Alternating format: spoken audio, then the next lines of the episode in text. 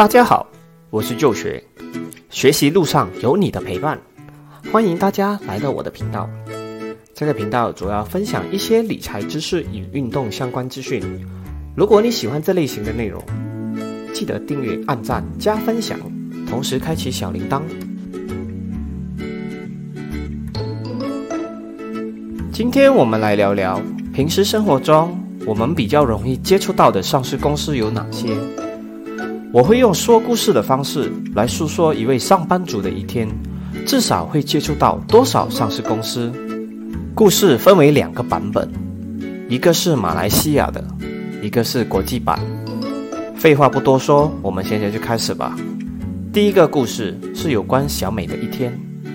小美早上睡醒，到厨房喝了杯白开水，用的是安利的过滤器。换好衣服之后，就吃早餐。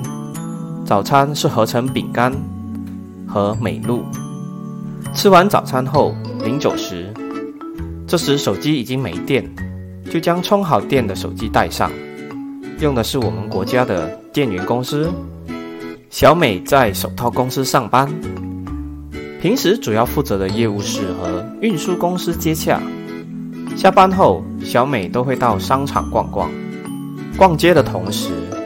也会买一杯自己最爱喝的星巴克咖啡，然后就找一个地方坐下休息，刷一会儿手机。喝完咖啡后，便到超商购买隔天的早餐。早餐购买的东西有冷冻的印度煎饼和牛奶。回家途中顺手买了晚餐。打包时用的是打包盒。然后小美又在经过 Seven Eleven 买了一瓶 Hunger Plus。买完东西后，小美发现身上的现金刚好用完了，便前往提款机提款。这时，小美也回到了家里，就收到由快递公司寄来的东西。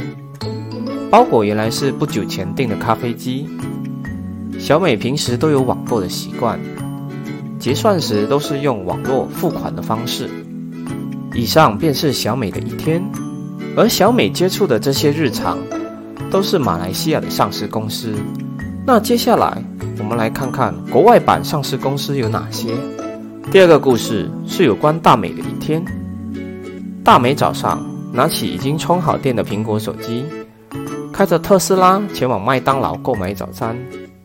在吃着早餐的当下。大美便顺手浏览着购物网页。大美在一家跨国科技企业公司上班，来到公司办公后，便听起了音乐。小美的主要工作是负责宣传类业务，经常也会使用一些著名的编辑软件。下班后，大美便到附近的公园跑步。运动完后，大美便到便利店购买饮料。晚上。大美约了自己的理财顾问洽谈保险事宜。洽谈结束后，大美便打开网络电视。每天在睡觉前，小美习惯性的刷了一下社交媒体软件。其实，在马来西亚，不只能够接触到马来西亚上市的公司，也有很多国外的企业，虽然没有在马来西亚上市，但是都把生意做到了这里。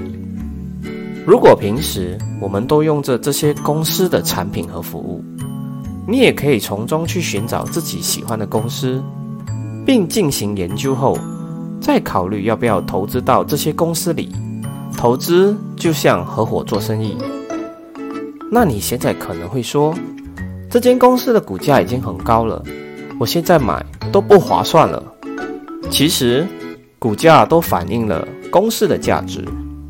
而你虽然没有在公司刚起步的时候参与了公司的成长，但同时你也没有承担公司创立时的风险，因此是合理的。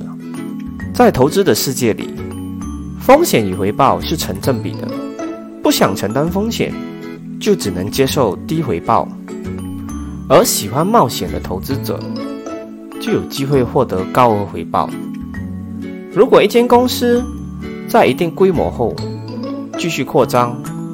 这时，你认为它的继续扩张是你想要的，那你也可以在这时候参与到它的生意当中。虽然风险不小，但是并没有公司一开始创立的时候来的大，不是吗？起码公司是在有稳定的生意后，去扩展其他的部分。每个人承担风险的能力都有所不同，我们所要做的就是量力而为，找到适合自己的投资方式才是最重要的。以上纯属分享，并没有任何买卖建议。好了，这期的视频就到这里。喜欢的朋友们记得订阅、按赞、加分享，同时开启小铃铛。我们下集再见。